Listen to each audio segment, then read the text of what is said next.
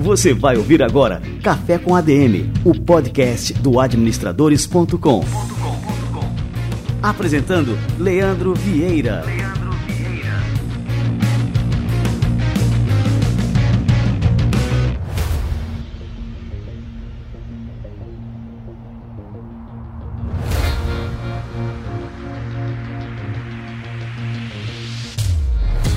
Fala galera, está no ar mais um Café com a DM, a sua dose de cafeína nos negócios. Estamos começando o nosso episódio número 256. Olha só, Café com a DM não para e sempre, todas as semanas, com muita, mas muita cafeína para vocês.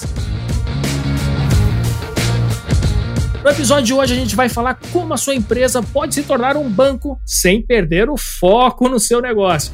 Sabia que a sua empresa pode oferecer serviços como digital banking, emissão de cartões e até empréstimos pessoais? Daqui a pouquinho eu vou receber o Fred Amaral, que é CPTO da DocTech. Ele vai explicar como que as mudanças no cenário regulatório é, podem impactar no seu negócio e quais são os benefícios que a bancarização pode trazer para você. Então fica ligado, daqui a pouquinho o Fred Amaral chega por aqui.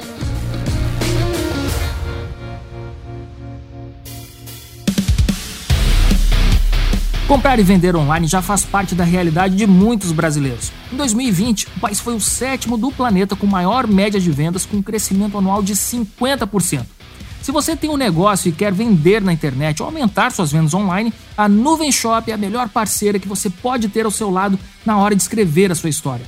A Nuvem Shop é a maior plataforma de comércio eletrônico da América Latina. Tem 10 anos de estrada e já ajudou mais de 90 mil empreendedores a transformarem seus sonhos e a superarem barreiras.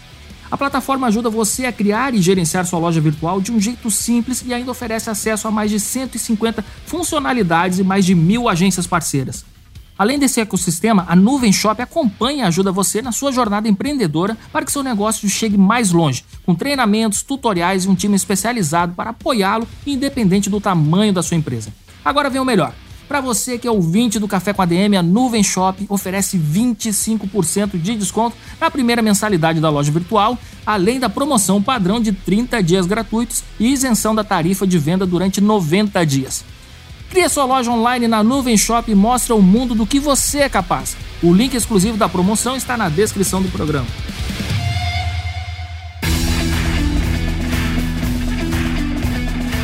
Galera, essa oportunidade que eu vou falar agora é imperdível para quem trabalha com marketing digital, vendas e gestão de uma forma geral. Nos dias 20 e 21 de outubro será realizado o RD Hostel 2021, evento totalmente online e gratuito que promete ser a maior de todas as edições. Serão 60 horas de conteúdos apresentados por mais de 120 palestrantes, entre eles o Eric Santos da RD Station, Vitor Martins do Nubank, a Bia Granja do UPix, entre vários outros grandes nomes do mundo digital. O keynote speaker do evento será ninguém menos do que o escritor norte-americano Daniel Pink, best-seller do New York Times e autor de Motivação 3.0.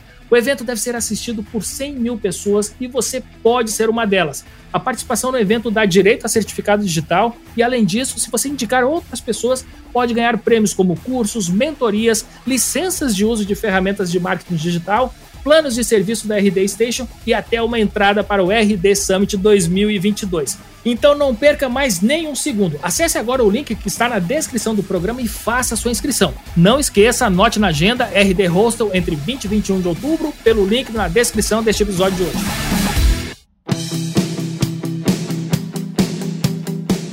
Primeiro semestre deste ano, o e-commerce brasileiro atingiu o maior volume de faturamento da sua história. Foram 53,4 bilhões de reais transacionados, 31% a mais que no mesmo período do ano passado, quando também havia sido recorde.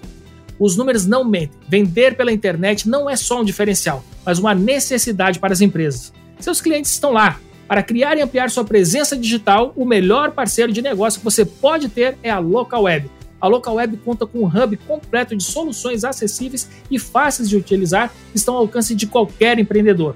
E tudo por preços bem acessíveis. O criador de sites da Local Web sai por a partir de R$ 6,90 por mês. E o serviço de hospedagem custa a partir de R$ 9,90 por mês. Por menos de 20 reais você pode ter uma presença digital completa e gerar mais vendas. Convido você a conhecer a Local Web e a ampliar a sua presença digital agora. Acesse o link aqui na descrição do programa e conheça todas as soluções. Local Web, presença digital para o seu negócio.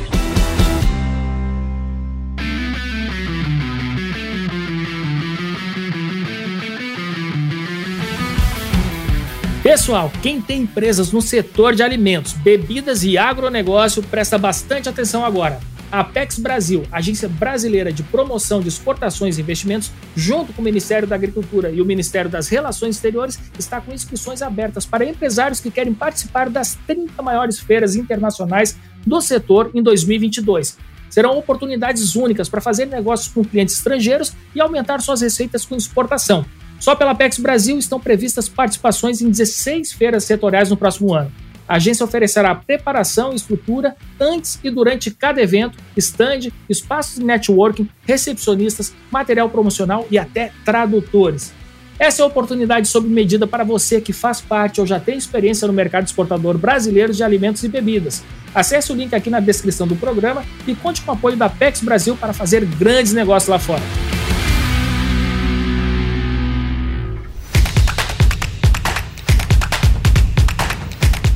Muito bem, turma, hora de esquentar o nosso cafezinho porque tá chegando aqui essa fera Fred Amaral.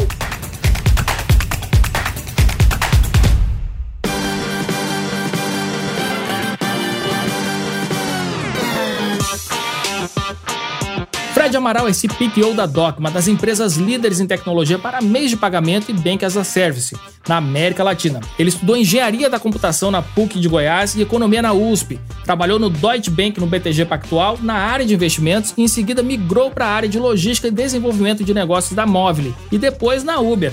Após um ano sabático, ele tornou-se partner e CPTO, que é o Chief Product and Technology Officer. Nossa, cara, é o principal executivo de produtos e tecnologia da DOC, empresa que ele lidera há mais de três anos. Fred Amaral, cara, que honra te receber por aqui. Seja muito bem-vindo ao nosso Café com a DM. Fala, Leandro. Obrigado, obrigado a todo mundo que está ouvindo, todo mundo que está vendo a gente. Poxa, tremendo prazer é, e obrigado pela oportunidade de falar um pouquinho de nós, falar um pouquinho de mim. Então, enfim, vamos, vamos começar esse podcast com tudo aqui.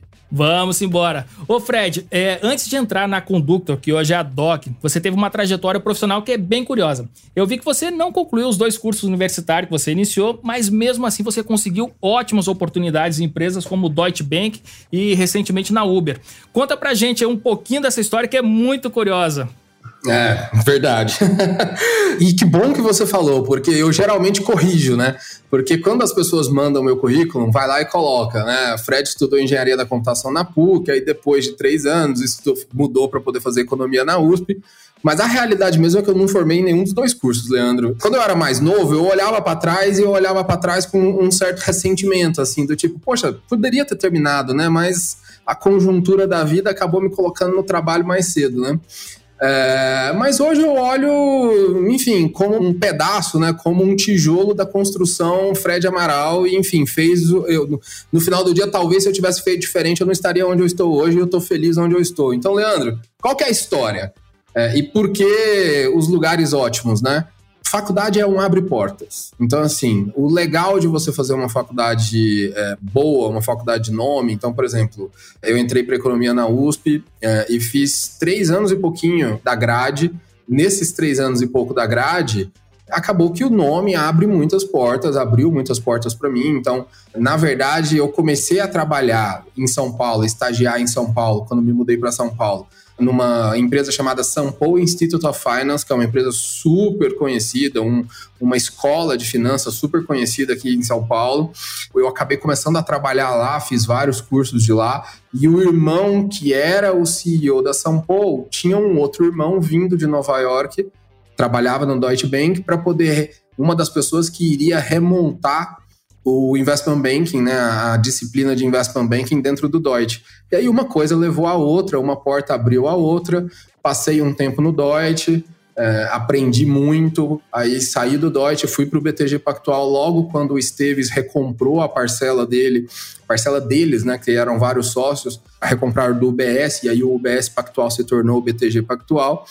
É, e tudo foi uma escola e eu acabei é, privilegiando muito mais o meu dia a dia de trabalho, privilegiando muito mais o que eu estava fazendo no meu dia a dia do que necessariamente é, a minha faculdade. E eu acho que muito por conta é, do meu jeito de ver o mundo, entendeu? Assim, é, a partir do momento que eu me sacio com uma, um determinado conhecimento, Leandro, eu vou para a próxima, entendeu? Eu vou para outra. Eu tenho autismo, né? Então, assim, eu acho que tem um pouco de autismo aqui, cara, porque é, faz com que eu não consiga focar muito tempo na mesma coisa. E aí, provavelmente, você vai me perguntar também, né? Fred, você saiu de engenharia computação, aí você fez economia, aí você trabalhou em banco, aí você trabalhou na móvel, na Uber, aí você voltou para a Tech e agora você é CTO, CPTO, CPTO de uma empresa de duas mil pessoas, uma das maiores empresas de tech. Como que você fez isso? É isso, cara. É. Olha aí, você, você, você fez a minha entendeu? pergunta aqui. É, eu fiz uma pergunta, porque eu sei que vai vir, entendeu? Como que você fez isso, né? Mas que fantástico. É, eu tô lembrando agora de uma passagem do Cortella, que o Cortella, bom, ele conta que um dia os filhos dele, e o filho dele hoje é meu grande amigo, né, o Pedro Cortella, não queriam fazer faculdade. Então tava naquela história, ah, não vou fazer faculdade porque hoje não conta mais para nada e tal, não sei o quê. E aí falaram, deram o exemplo do, do, Steve Jobs, do Bill Gates, que largaram a faculdade e tudo mais. Aí ele disse, olha, tá, tudo bem, né? Mas o, o Steve Jobs largou Stanford, né? O Bill Gates largou é, Harvard, né? E, enfim, você largou a USP, né? Então, e também a PUC, né? Grandes faculdades. É, então não dá para deixar assim essa mensagem aqui para os nossos ouvintes, né? Que a faculdade não vale nada, que não é bem assim, né? Não é, não é, não é. E aliás, eu bato muito nessa tecla, tá? Se me perguntarem, eu tenho duas filhas, né? Se me perguntarem, você vai fazer suas filhas fazerem faculdade? Eu não vou fazê-las fazer faculdade, mas eu vou incentivá-las muito a fazer faculdade. Por quê? Faculdade, para mim, é, é conhecimento geral, entendeu? Conhecimento geral naquele, naquela temática que você tem ali. Então, assim, dizer que hoje em dia eu não uso absolutamente nada do ferramental que eu aprendi em engenharia da computação ou do ferramental que eu aprendi no, em economia é mentira, entendeu? Assim, raciocínio lógico, raciocínio analítico, raciocínio crítico, o raciocínio crítico de você é, estudar economia na escola que eu estudei e ter os professores que eu tive e as exigências que eles tinham em cima de nós, no final do dia fez o Fred que eu sou hoje. Então, assim, cada. De novo, depois de, de um processo de muito autoconhecimento, entendeu, Leandro? Eu te digo que é uma formação tijolinho por tijolinho. Tijolinho por tijolinho. Então, não joga fora nada do seu passado no meu caso, eu não jogo absolutamente fora os meus anos, seja na PUC, seja, seja na USP. É, e se você me perguntar, devo ou não fazer faculdade, a minha resposta é: deve fazer uma faculdade, entendeu? Deve fazer uma faculdade. Pergunta que eu faço para mim mesmo é: será que eu estaria onde eu estou se eu não tivesse entrado na faculdade? Não sei, hein? Porque as portas só se abriram porque eu entrei, entendeu? As portas só se abriram porque eu tava lá, cara. Que legal. É, Fred, eu não queria me desviar muito aqui da nossa pauta, mas uma coisa me chamou a atenção. Né? Agora há pouco você falou assim: eu tenho autismo. Isso me chamou muito a atenção, até porque assim, eu sou pai de um menino autista também.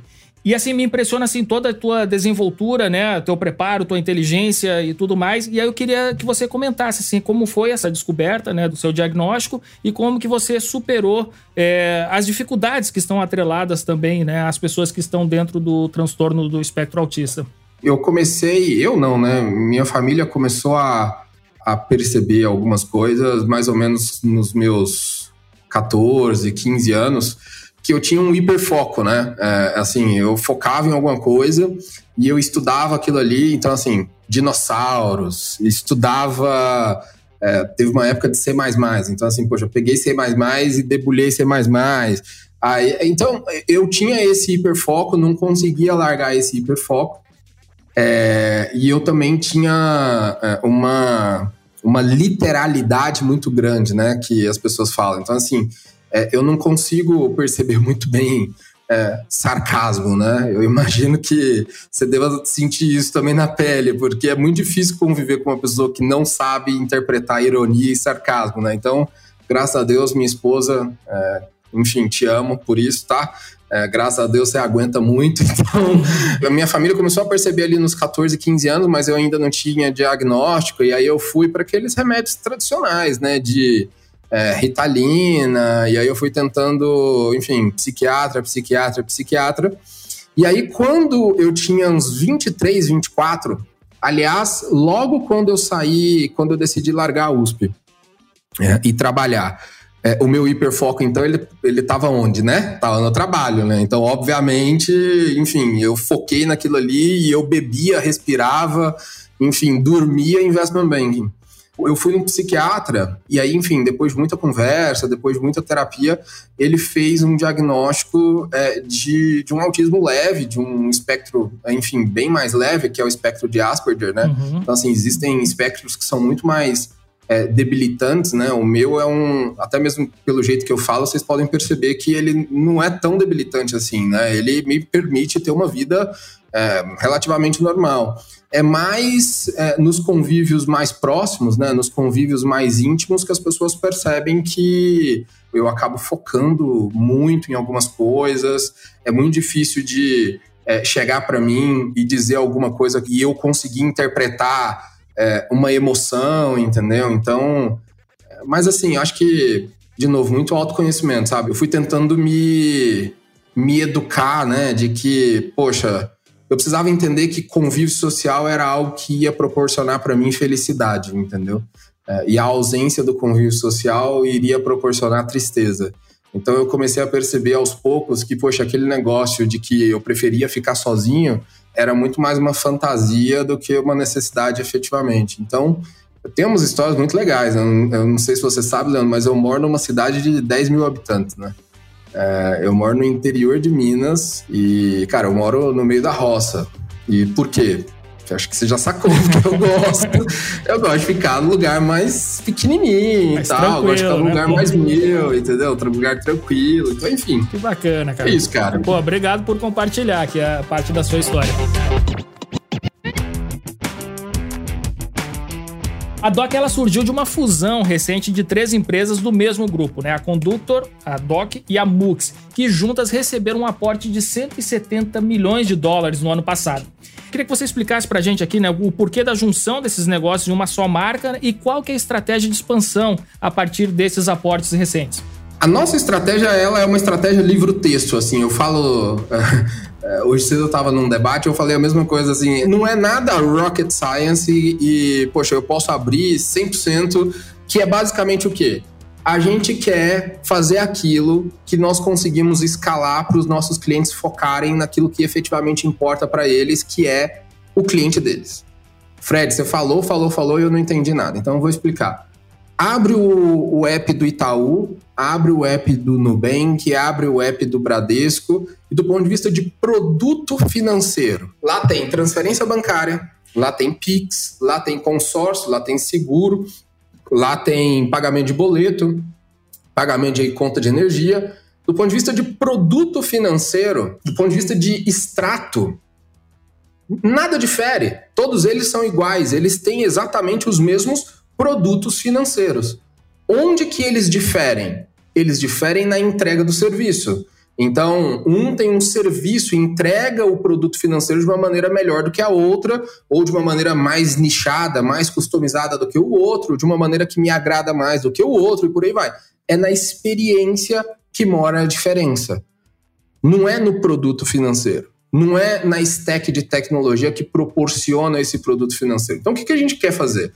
É, nossa estratégia é simples, a gente quer construir um business aqui dentro de casa que é uma infraestrutura que permite né, pagamentos e transferências em geral, que no final do dia é uma infraestrutura para todos os nossos clientes. Quais são os nossos focos? Uma boa plataforma de emissão e processamento de cartões e pagamentos, uma boa plataforma de core banking, uma boa plataforma de adquirência a gente unifica todas essas plataformas e integra essas três plataformas para que elas conversem entre si, que é algo que não existe no mundo. E integrando essas plataformas, a gente entrega essa infraestrutura para os nossos clientes como serviço. Eles constroem em cima de nós experiências que aí cada um vai ter o seu jeito, cada um vai ter a sua estratégia, cada um vai ter a sua, a sua maneira, o seu cliente e por aí vai, a sua, no final do dia, as suas próprias características. O que importa é que, da mesma maneira quando eu estou em São Paulo e eu paro num semáforo e eu olho um motoboy do iFood, um motoboy do Uber Eats e um motoboy do Rappi, e estes três motoboys têm experiências completamente diferentes, os apps são completamente diferentes, mas você, consumidor, não sabe que por trás tem uma AWS, para os três, é a mesma AWS, é a mesma EC2, é a mesma máquina, são os mesmos micros, é a mesma coisa. A infraestrutura é a mesma coisa. Agora, o jeito que eles constroem em cima dessa infraestrutura para poder proporcionar o serviço é a diferença. É o que a gente quer fazer. Essa é a nossa estratégia com relação ao rebranding, né? com relação a, a esse processo de unificação das marcas. Leandro, a Conductor, que é o nosso business de emissão e processamento de pagamentos, ele é um business que nasceu há 25 anos, é um negócio que nasceu há 25 anos, foi fundado né, há quase três décadas por duas famílias. Essas duas famílias, em 2014, venderam um negócio é, para um fundo de private equity chamado Riverwood, que está conosco até hoje, e para o nosso CEO, o Antônio. Desde 2014, a gente vem fazendo um revamp em toda a plataforma. E aí, em 2020, nós recebemos 170 milhões de reais de investimento de novos fundos de private equity. E esses novos fundos de private equity, junto com o Riverwood, eu não preciso lhe dizer que, poxa, eles têm um prazo finito aqui dentro de casa, né? Nenhum fundo de private equity tem o um mandato de um investimento perpétuo, porque em algum momento eles precisam devolver esse retorno para o acionista. O que acontece é que a gente aqui, os executivos, e hoje, na verdade, tem um número até maior, né? Porque antes eram 20 executivos sócios. Há pouquíssimo tempo atrás, a gente tornou quase 300 pessoas do nosso time sócios também. Então, de 1.600, 300 pessoas hoje são sócias nossas com participação relevante. E todas essas pessoas, no final do dia, são as efetivas donas disso. E não é balela, não é bullshit, entendeu, Leandro? Não é coisa para poder trazer as pessoas. É verdade. E por que, que é verdade? Porque os sócios que hoje detêm a maioria, em algum momento, eles vão sair e eles estão entregando esse negócio para nós. E é por isso que a gente fez o rebranding. O rebranding é para poder mostrar, tanto para o mercado quanto para nós, para onde que a gente quer ir. O que, que a gente quer fazer, entendeu? E o que, que a gente quer fazer? A gente quer ser uma empresa global, com três plataformas, adquirência, banking e emissão e processamento de cartões, integrada, e a gente está caminhando para isso. E até assim, acho que é importante dar um, um, passo atrás né, e falar a respeito do, de algumas mudanças né, que o Banco Central vem operando é, com relação às regras dos serviços bancários. Né? Isso permitiu que o mercado passasse a oferecer esses tipos né, de serviços financeiros mais diversos que a gente tem e que você citou aqui vários. Agora eu queria que você comentasse né, quais são as regulações mais recentes né, nesse sentido que a gente pode destacar aqui no Café com a DM. Eu acho que tudo começa lá em 2013. É, e, poxa, foi muito legal. E aí eu repito aquela experiência minha de banco de investimento, que no final do dia é a maior parte da minha vida até hoje, né? Eu fiquei quase 10 anos em banco de investimento, Leandro. Foi ela que me proporcionou é, conhecer a tal Lei 12865 de 2013. 2013. Enquanto eu estava no BTG Pactual, eu trabalhei num deal que utilizou-se bastante da Lei 12865, que foi a formação da Cateno. Cateno é um business que está na mão da Cielo hoje, né? Cielo comprou o que viria a ser a Cateno é, do Banco do Brasil. E, poxa, é, eu trabalhei nesse deal e eu me enfurnei lá nos escritórios de advocacia para poder entender no detalhe a Lei 12865. E a Lei 12865 é uma das coisas que quando minha casa ainda não está pronta, né, aqui no interior, então quando minha casa ficar pronta, eu vou emoldurar essa lei, porque essa lei é o que, no final do dia, proporcionou tudo o que está acontecendo nesse país com relação a esse boom de fintechs. Aí você vai me perguntar, né? Fred, o Nubank nasceu antes de 2013. Mas é só por causa de 2013 que no final do dia ele conseguiu fazer o que ele queria fazer, o que ele conseguiu fazer, o que ele está fazendo. Então, assim, essa lei 12865 é o que, Leandro? foi a lei que estabeleceu, que criou é, algumas diretrizes importantes, alguns pilares importantes, como, por exemplo, a instituição de pagamento, a famosa IP, né? E os arranjos de pagamento, que os arranjos que a gente mais conhece são as bandeiras de cartão, né? Visa, Mastercard, Elo. É uma lei super engraçada, por curiosidade, Leandro. Ela começa falando de cana-de-açúcar, foi assinada pela Dilma, né? Então, ela começa falando de cana-de-açúcar, aí você pega a 12865, você não entende nada, mas aí de repente no artigo 6 ela pula para poder falar de instituição de pagamento, de arranjo de pagamento.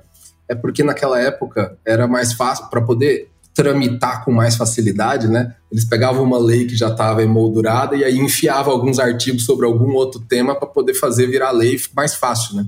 Foi o caso aí da cana-de-açúcar. As particularidades do Brasil aí. Exatamente. Então, poxa, aí você começa a ler, não tem nada a ver com instituição de pagamento, aí depois no artigo 6 vai lá e muda. Então, essa eu acho que foi a base de tudo, tá? E aí depois a gente teve algumas coisas importantes também, tipo circulares do Banco Central. Aí são menos leis, né? Mais arcabouço regulatório. A circular 3680, 3681, 3682, que vieram a reboque da lei 12865. A gente teve circulares importantes relacionadas à PLD, como, por exemplo, a 3789 e a 4001. E aí, agora, depois de 2021, na verdade, meados de 2020, o Banco Central começou a mudar de circulares para resoluções, né? Todas essas circulares, no final do dia, elas acabaram sendo um pouco atualizadas. Então, 80, a resolução 80, a resolução 81, a resolução 90, elas foram atualizando as circulares lá de quase 10 anos atrás, né? Então, imagina, todo esse cenário que nós estamos vendo hoje, Leandro, é fruto de sete anos de desenvolvimento. Olha só. E sete anos de desenvolvimento, Leandro, muito porque a gente tem um Banco Central, talvez anos, anos, pensando em anos à frente, entendeu? Eu realmente tiro o chapéu para o Banco Central, porque é uma instituição que efetivamente, na minha visão, mesmo antes dela ter a autonomia que, enfim, foi regrada agora pelo atual presidente nosso, ela efetivamente ela era atemporal do ponto de vista de jurisdição de presidente, entendeu? Então, muito legal. É, agora eu fiquei curioso, é, e estou curioso, estou não só curioso, estou interessado também, Fred, é, como é que uma empresa que não atua no segmento financeiro pode oferecer serviços financeiros e isso sem sair do seu core business, né, do seu foco principal. E aí eu queria que você comentasse, né, dessas possibilidades e quais são as vantagens também de se adotar essa estratégia. E eu tô te perguntando já interessado em fazer negócio aqui. ah, que bom. Legal todo esse arcabouço regulatório, todo esse arcabouço de leis, né, que eu comentei agora, eles criaram um ambiente propício para que a gente pudesse ter o fenômeno de fintechs dando boom que deu, né? Então, desde 2013 a gente viu aí uma curva de ramp-up, uma curva de surgimento de fintechs muito impressionante. Estas fintechs, elas beberam de uma água que é a seguinte: é, o Banco Central basicamente diz o seguinte, né? Comece o seu negócio, atue Veja se ele dá certo, ou seja, faça um MVP, né? Veja se ele dá certo. E se ele engrenar, senta aqui para a gente poder conversar. Era diferente, né? Porque antes de 2013 era invista 100 milhões de reais, números, né? Ballpark, não tenho certeza se era isso, mas invista 100 milhões de reais numa licença bancária é, espere uma assinatura do presidente da República. É, essa assinatura pode demorar dois, três, quatro, cinco anos. Aí depois você pode começar a atuar. Entendeu? Então era diferente, completamente diferente. Contudo, criar um business financeiro, mesmo que seja um MVP, não é algo simples. É, assim, a gente está falando de movimentar dinheiro, de movimentar recurso de terceiros, né? Então, não é à toa que é uma atividade regulada. É uma atividade regulada porque é uma atividade que demanda bastante é, esforço ali, né? No dia a dia para você poder fazer as coisas certas.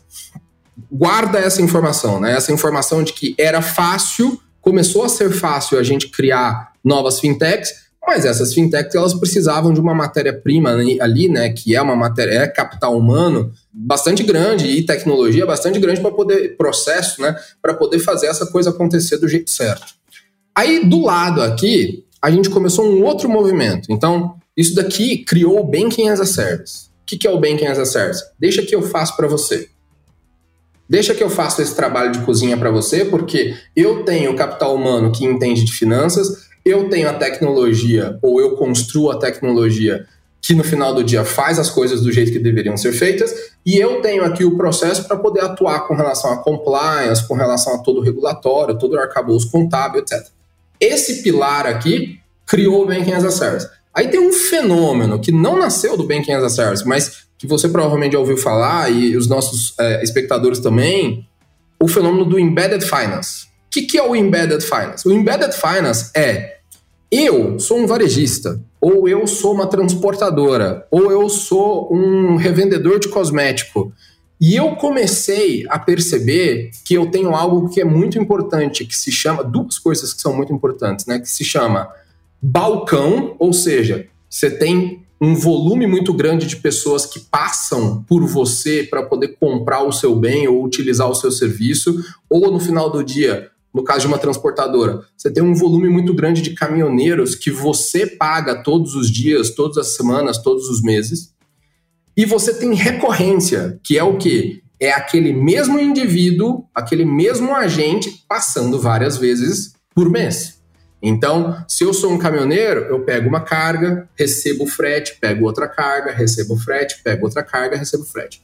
Se eu sou um varejista, eu, Fred Amaral, vou no varejista para poder fazer uma compra, eu vou no varejista para poder fazer outra compra, eu vou lá no e-commerce e faço uma outra compra e por aí vai. Então, a recorrência e o balcão são duas coisas importantes para o quê? Para eu, que sou um empreendedor completamente fora do mercado de serviços financeiros, perceber que eu tenho a possibilidade de entregar um algo a mais para esse cliente meu. Então, além desse cliente meu vir aqui e comprar alguma coisa, ou vir aqui e receber um frete, ou vir aqui e consumir um serviço meu, o que mais ele faz? Ele consome, ele compra ou ele recebe um valor monetário. Então, o ato de receber, comprar ou, enfim, usufruir faz parte, o pagamento faz parte dessa experiência. Só que o pagamento nunca esteve na mão do empreendedor. O pagamento sempre foi feito por terceiros. É onde nasce o Embedded Finance. O Embedded Finance, então, é a possibilidade da gente pegar esse business de Banking as a Service e entrar dentro da experiência de pagamento de um varejista, dentro da experiência de pagamento de um transportador, dentro da experiência de pagamento de uma empresa de cosmética, dentro da experiência de pagamento de um adquirente. Leandro, basicamente eu estou dizendo que qualquer empresa que tem duas coisas, balcão e recorrência, no final do dia tem uma experiência de pagamento embutida e o empreendedor agora percebe que tem valor naquilo ali. E assim, você tem que ter é, uma base muito grande, por exemplo, de clientes para poder usufruir disso aí? Ou não? Não, nós temos clientes hoje que têm bases de 10, 15 mil é, contas ativas, tá? Mensais. Depende da perspectiva, né? 10, 15 mil aqui na nossa visão é um número pequeno, tá, é, Leandro? Só que são extremamente rentáveis. Por quê? Porque não somente tem o balcão de 10, 15 mil, mas a recorrência é muito alta. Então, nós temos clientes nossos de Banking as a Service que eles têm lá 10, 15 mil contas ativas, mas eles fazem de transações mensais, cada conta ativa faz de transações mensais mais de 20 transações. Praticamente uma por cada dia útil do mês, fazendo uma transação dentro da nossa plataforma. Isso gera muito retorno para o nosso cliente, obviamente. Fred, como é que fica a questão de compliance da empresa, né? É, o que, que precisa mudar nos controles internos para se evitar problemas, por exemplo, com o fisco? Aí eu acho que são duas coisas, né? Lembra que eu mencionei aquelas três plataformas? Né? Então a gente tem a adquirência, é, o banking e a nossa plataforma de issuing, né? a nossa plataforma de emissão de cartões. É, essas três plataformas, elas são entregues para o nosso cliente como serviço de tecnologia, ou se o nosso cliente quiser, nós também oferecemos como um serviço financeiro. Ou seja, a gente faz, como de lá na minha terra, eu sou de Goiás, né? A gente faz barba, cabelo e bigode, que é o quê? Se o nosso cliente já tem um tamanho ou ele já vem de uma prática que ele era uma instituição financeira, ele contrata a nossa stack de tecnologia e ele usufrui somente da nossa tecnologia. E ele tem então as responsabilidades relacionadas a compliance, regulatório e por aí vai, antifraude. A gente oferece a tecnologia de antifraude, mas quem no final do dia define né, os padrões de antifraude, de compliance, de PLD, de regulatório, etc., de contábil, é ele. Ele é o responsável. Perante o Banco Central, ele é um agente do sistema financeiro nacional.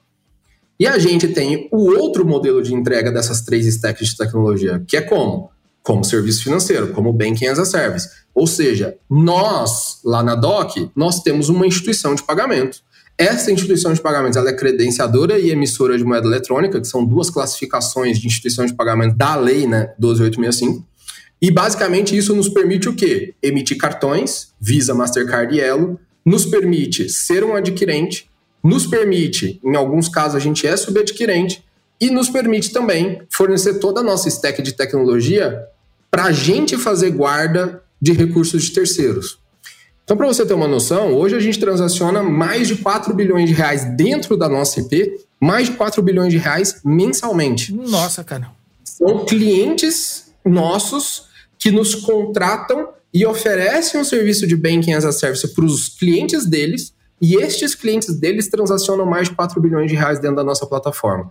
Neste caso, Leandro, e aí respondendo sua pergunta, toda a responsabilidade de regulatório, compliance, antifraude, PLD, contábil é nossa. Nós fazemos isso porque nós somos o ente regulado, nosso cliente não precisa se preocupar com absolutamente nada disso. Cara, fantástico. É, agora eu fiquei curioso, né? Você falou, né? Quatro, mais de 4 bilhões de reais transacionados né, mensalmente.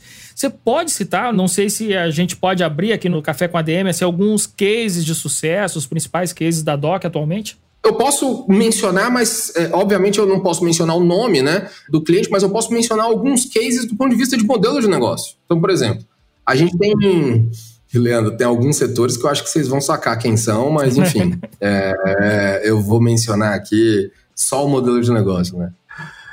É, a gente tem, por exemplo, clientes que, que, são adquirentes. Então, vamos lá. Qual que é o business de adquirência hoje que está dando real money, né? É o business do pequeno lojista, é o business do SMB que a gente chama, né? Small and Medium Business. Nesse business do lojista, o como que funciona a adquirência? Você pega uma maquininha, você entrega essa maquininha para esse pequeno comerciante, esse pequeno comerciante começa a fazer a sua venda diária nessa maquininha, isso gera um recebível e esse recebível antes ia para um dos grandes bancos, né? Então todos os dias esse recebível da maquininha ia para um desses grandes bancos, um dos, dos bancos que a gente chama de incumbentes, né? Nem sempre esse banco incumbente ele tem uma ligação com a adquirência. Então, qual que é um business óbvio? Um business óbvio é a adquirência olha para esse recurso financeiro que ela deposita todos os dias na mão de um outro banco e fala: tem dinheiro aí, eu estou entregando transações para outro. Esse cara que está recebendo, essa pessoa que está recebendo um montante de recebível, está fazendo uma TED para outro lugar, um PIX para outro lugar, pagando uma conta, então tem uma receita aí. O que, que eles constroem com a gente? Banking. Eles constroem uma plataforma de banking, eles constroem um business que no final do dia sobe uma conta de pagamento e ao invés de fazer um depósito de recebível numa conta de um incumbente, faz um depósito de recebível na sua própria conta de pagamento. Aí você tem um app único que gerencia absolutamente tudo, gerencia as suas vendas, aquilo que você vai receber, a sua agenda de liquidação e gerencia as suas liquidações, que caem na sua própria conta de pagamento. Você tem um cartão na mão, bandeira Visa, Mastercard ou Elo, você começa a passar esse cartão onde você quiser gastar, você consegue fazer um Pix, você consegue fazer uma transferência, e aí tudo fica dentro do mesmo círculo, fica tudo dentro do mesmo complexo, tudo dentro do mesmo ecossistema.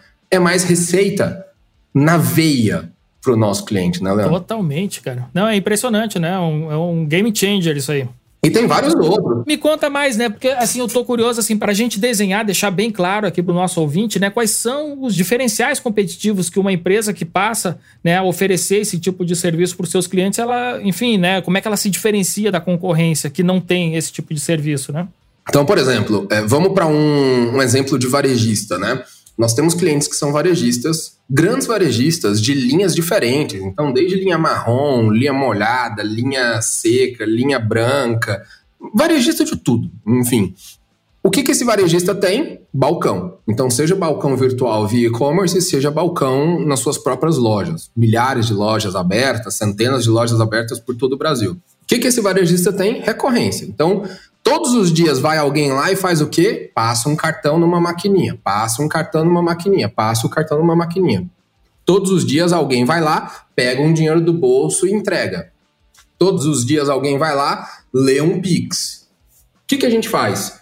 A gente transforma toda a experiência de pagamento desse cliente nosso, que é um varejista, numa experiência que é dele, num business que é dele. Então, por exemplo, chega um grande varejista e fala: eu pago X% para um adquirente e esse X% para o adquirente, num business de margem às vezes apertada, me consome um pedaço do meu negócio aqui. Será que eu não consigo ser eu mesmo um adquirente? Para você ser um adquirente, você precisa ter bilhões e bilhões de reais de transação para poder fazer sentido econômico para as bandeiras te darem uma licença e até mesmo para o negócio fazer sentido econômico do ponto de vista de retorno mesmo. Né? O que, que a gente faz? A gente vira o adquirente e a gente entrega a nossa licença como serviço. Então, de um dia para o outro, um varejista que utilizava um adquirente terceiro, ele pode utilizar a nossa, ele pode ter todos os serviços que a gente oferece, ele pode ter todo o trabalho regulatório, contábil, compliance, PLD, etc, etc, etc, entregues por nós. Só que a gente não é uma empresa de serviços financeiros. E eu bato muito nessa tecla, Leandro. Todos os dias eu bato nessa tecla. Nós somos uma empresa de tecnologia que chegou num momento e num tamanho que viu uma oportunidade de entregar serviços financeiros por meio de tecnologia. Mas o nosso business não é financeiro. Então, ao invés de cobrar um percentual, a gente cobra um valor fixo por transação. É muito mais inteligente, porque no final do dia o nosso custo é um custo de stack de tecnologia. O custo de stack de tecnologia é independente se aquele código está transacionando um milhão de reais ou dez reais, concorda? A transação do ponto de vista de tecnologia, ela custa a mesma coisa. Você vai transacionar um milhão de reais, você vai transacionar dez reais, o banco de dados vai ler a mesma coisa. Então, do ponto de vista de processamento, indifere. E a gente cobra dessa maneira. Então, esse é um exemplo. Um outro exemplo. Ah, eu quero receber transações por Pix. Se você for hoje num dos players de mercado para você poder emitir QR Code Pix, você vai pagar alguns centavos por QR Code emitido, se não reais. O que, que a gente faz? A gente sobe uma conta de pagamento para esse cliente nosso, a gente começa a emitir QR Code de graça para ele, ele recebe todos os montantes imediatamente nessa conta de pagamento e a gente ganha no transacional desse volume como tecnologia, não como percentual. É, eu acho que você já está destacando isso que eu ia te perguntar, né? Assim, um, alguns diferenciais que alguém que é uma empresa que busca um parceiro, né, para oferecer serviços financeiros deve ter. Mas você poderia citar mais alguns também, Fred? Eu acho que a gente pode citar mais um, que aí é do lado do banking agora, né? Então, usando esse mesmo exemplo, que o varejista é algo muito amplo, né? Então, dá muita oportunidade de negócio, né? Não é à toa que a gente é muito próximo dos nossos clientes de varejo. Então, varejista tem oportunidade no Acquire, varejista tem oportunidade no Pix, e no banking específico, é, a gente tem clientes nossos que estão criando negócios com milhões de contas abertas. Porque o Brasil que a gente conhece, o Brasil que o bom brasileiro conhece, provavelmente é um Brasil de 30%, 40% de pessoas. Existem outros 70%, 60% que a gente não conhece. E nem quem anda muito por esse Brasil conhece. Então existem milhões de pessoas que elas não são desbancarizadas. Elas simplesmente não têm interesse em serem bancarizadas. Não é porque elas são desbancarizadas por uma condição financeira. Às vezes, elas têm condição financeira, aliás, muito boa, entendeu? Porque elas têm um pequeno comércio, alguma coisa assim mas elas são desbancarizadas porque elas querem. E elas são desbancarizadas porque elas querem e porque muitas das vezes elas não confiam no sistema bancário que a gente tem. Então, quando abre uma loja de um cliente nosso que é super regional e essa pessoa tem um apreço por essa marca, ela nem percebe que ela está sendo bancarizada. E esse cliente acaba criando uma conta de pagamento com todas as experiências possíveis para essa pessoa, transferência bancária, pagamento de contas, Pix, etc, etc, etc, etc. E o, onde está o diferencial? Tudo que a gente recebe do sistema financeiro por um pagamento de contas, por um intercâmbio de pagamento de boleto, por um, enfim, qualquer tipo de transação, nós não estamos no business financeiro, certo? Então a gente rebate isso 100% para o nosso cliente. Basicamente, de um dia para o outro, e eu não vou dizer de um dia para o outro de novo, porque senão eu estou desmerecendo o trabalho de muita gente, mas foi um ano e meio de muito trabalho de um ano e meio para o outro, a gente conseguiu transformar 300 clientes nossos em bancos. Uh, e são bancos efetivamente, porque eles se tornam um serviço financeiro, entendeu? É, agora eu estou começando a entender, por exemplo, né, quando a gente está numa loja, num grande varejista, e sempre tem aquela pessoa que pergunta: você vai pagar no cartão da loja? E fica naquela insistência ali, né, para fazer o cartão, né? E só por curiosidade, Leandro, se a gente for dar uma olhada nos demonstrativos financeiros né, de muitas dessas empresas hoje é, é, varejistas, você vai começar a perceber que o negócio financeiro é um negócio de tremendo valor. E aí é por isso que eu bato na tecla balcão e recorrência. Olhe isso. Ah, eu sou um site. Eu sou o CEO do administradores. Boa. Eu tenho fazendo administradores balcão. aqui, eu tô louco para fazer isso. então, eu tenho balcão e eu tenho recorrência tem alguma coisa que você pode oferecer de embedded finance ali, viu, Leandro? Ô Fred, você que é um cara que é muito antenado, já deu para perceber, né, um estudioso do mercado financeiro. É, quais são as perspectivas que você vê, é, pensando no impacto para as pessoas, é, com relação ao Open Bank, né? O que, que você acha que vem pela frente agora? Todo esse movimento de 2013, né, que eu venho frisando aqui bastante e tirando o chapéu para o Banco Central, ele ainda dava posse dos dados de milhões de brasileiros para algumas instituições. E o que, que eu quero dizer com isso? Eu quero dizer que é, se eu sou um bancarizado eu sou um bancarizado há anos, há décadas, quem tem as informações com relação ao meu comportamento, com relação ao que, que eu consumo, onde que eu consumo, que horário que eu consumo, como eu consumo, quem tem informações com relação ao meu perfil de crédito, se eu sou um bom pagador ou não, se o meu cartão de crédito é pago em dia ou não, se eu tenho um perfil de mais parcelar compras ou pagar à vista, estas informações, mesmo depois de 2013, elas continuaram na mão de algumas poucas instituições. Né? E estas poucas instituições, me entenda você e os nossos ouvintes, viu, Leandro? Eu não estou falando mal das grandes instituições. Eu acho que é o business, assim. Se eu tenho o conhecimento com relação a um consumidor e eu consigo oferecer um serviço melhor para esse consumidor do que o meu concorrente, porque o meu concorrente não conhece esse consumidor, é o famoso selavi, né? É a vida, é a vida, não tem o que fazer. Enfim, vamos seguir adiante. Então, 2013 possibilitou a criação de diversas fintechs, mas em alguns setores específicos, estas fintechs não conseguiram ser criadas do mesmo jeito que a gente teve um movimento aí é, em outros setores. Então, vou dar dois exemplos: seguros, tá? E crédito. Se a gente for olhar as fintechs que foram criadas, você vai ver que existe um volume menor, existe um volume menor de sucesso em fintechs de seguros e em fintechs de crédito. Por quê? Porque estas duas fintechs, estes dois modelos de negócio, eles precisam muito ser baseados em histórico para serem competitivos. Então, a minha seguradora, eu vou lá e seguro os meus carros sempre na mesma seguradora, por quê? Porque tem o bônus, você já viu falar disso, né? Então, assim, tem o bônus, tem o prêmio, porque eu sou um ótimo motorista e eu não tiro meu carro da garagem, que é a verdade. Então, como eu não tiro meu carro da garagem, meu carro tá ótimo, tá segurado dentro de uma garagem, coberta, fechadinha, bonitinha, etc. E esse bônus vai passando de ano em ano. É... Este histórico, a seguradora que eu confio é a que tem. O mercado até de seguro mudou um pouco, porque a SUSEP ela obrigou né, uma seguradora, se eu não estou enganado, acho que foi em 2016 isso, a SUSEP obrigou a intercomunicação de perfil entre uma seguradora e outra. Mas mesmo assim, os bancões que conheciam você não somente como segurado, mas também como correntista, acabava tendo preços muito mais atrativos. Né? E crédito. Para você ter bom crédito num país que tem crédito negativo e não crédito positivo, que concorda, né, Leandro? Aqui no Brasil, você recebe o stamp de mal pagador o stamp de bom pagador você não recebe, né? Você começou a receber aí desde cadastro positivo no ano passado. Então, há décadas, se você não paga uma conta, seu nome está no SPC.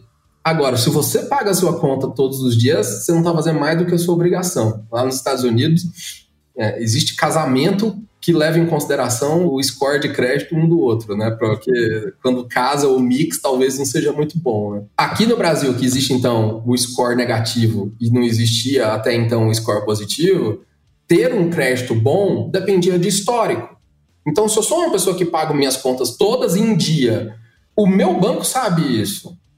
E, consequentemente, o meu banco me dá crédito mais barato do que o banco da esquina. O que, que o Open Banking faz?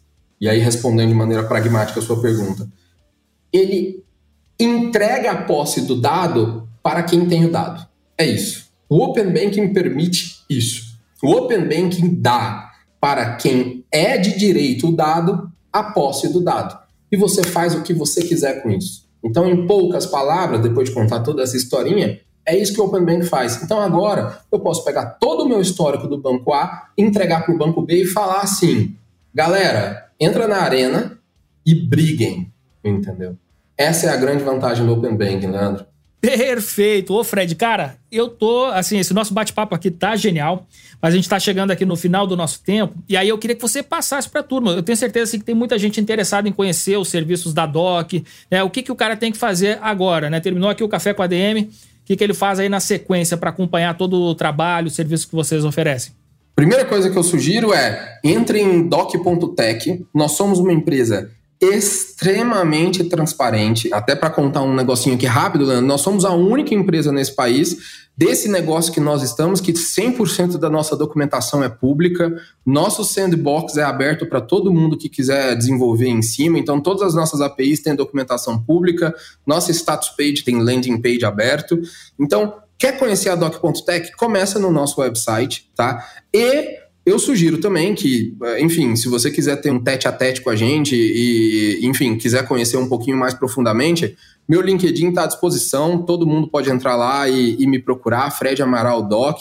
Pode procurar também via o nosso website, que também tem os contatos para você poder entrar junto direto do nosso time de Business Development. E não somente potenciais clientes, né, Leandro? Assim, é, interessado, entusiasta. E também quer trabalhar conosco?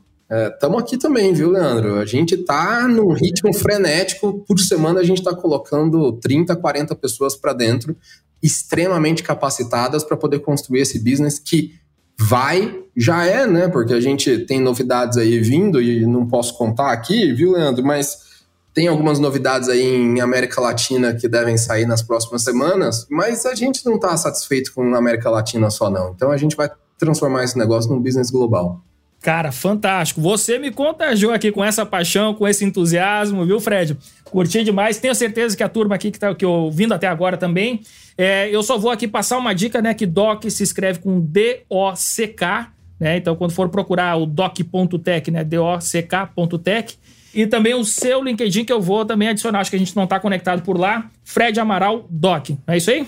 É isso aí. Fred Amaral, Doc, você vai me ver lá. Tem uma foto minha desse jeitinho aqui, carequinha, óculos e tal. Sou eu, gente. Beleza. Ô, Fred, cara, agradeço demais aqui a tua presença no Café com a DM. Curti muito aqui o nosso bate-papo. E na sequência já vamos continuar aqui a conversa pra gente fechar negócio. Fechado. Obrigado, Leandro. Obrigado a todos os ouvintes. Pessoal, à disposição. Qualquer dúvida, estamos por aqui. E, Leandro, muito, mas muito obrigado pela oportunidade. Que papo legal. Eu meio que dominei aqui, né? Poxa, podia ser um pouco mais de troca Poxa, ouvi um pouquinho. Não, né? cara, eu tô, não, eu tô maravilhado aprendendo, né, cara? Eu tô, é assim, esse meu trabalho aqui, eu digo que é o melhor trabalho do mundo, porque todas as semanas, assim, eu recebo alguém genial como você, né, e aprendo muito, né? E fico feliz também de poder compartilhar isso com nossos ouvintes, né? Porque cada, já disseram até que o Café com a DM vale por um MBA, e um MBA de graça, né? muito bom, muito bom, concordo. Cara, obrigado, obrigado mesmo. E, poxa, qualquer dúvida, tamo aí. Qualquer coisa que precisarem, só dá um toque na gente. Valeu, Fred. Um grande abraço. Obrigado, um abraço. Tchau, tchau.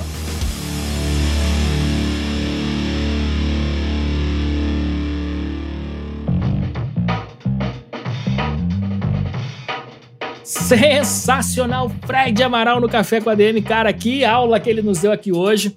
E eu recomendo que você entre agora no site da DOC. É o doc.tech, né? D-O-C-K.tech, T-E-C-H.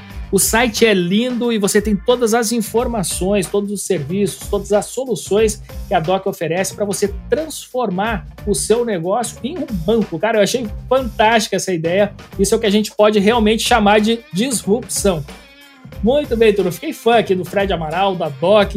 Perfeito. Tenho certeza que você que está ouvindo Café com a DM também curtiu demais esse bate-papo. E galera, na semana que vem a gente volta com mais cafeína aqui para vocês. Combinados então? Então até a próxima semana em mais um episódio do Café com a DM, a sua dose de cafeína nos negócios. Até lá.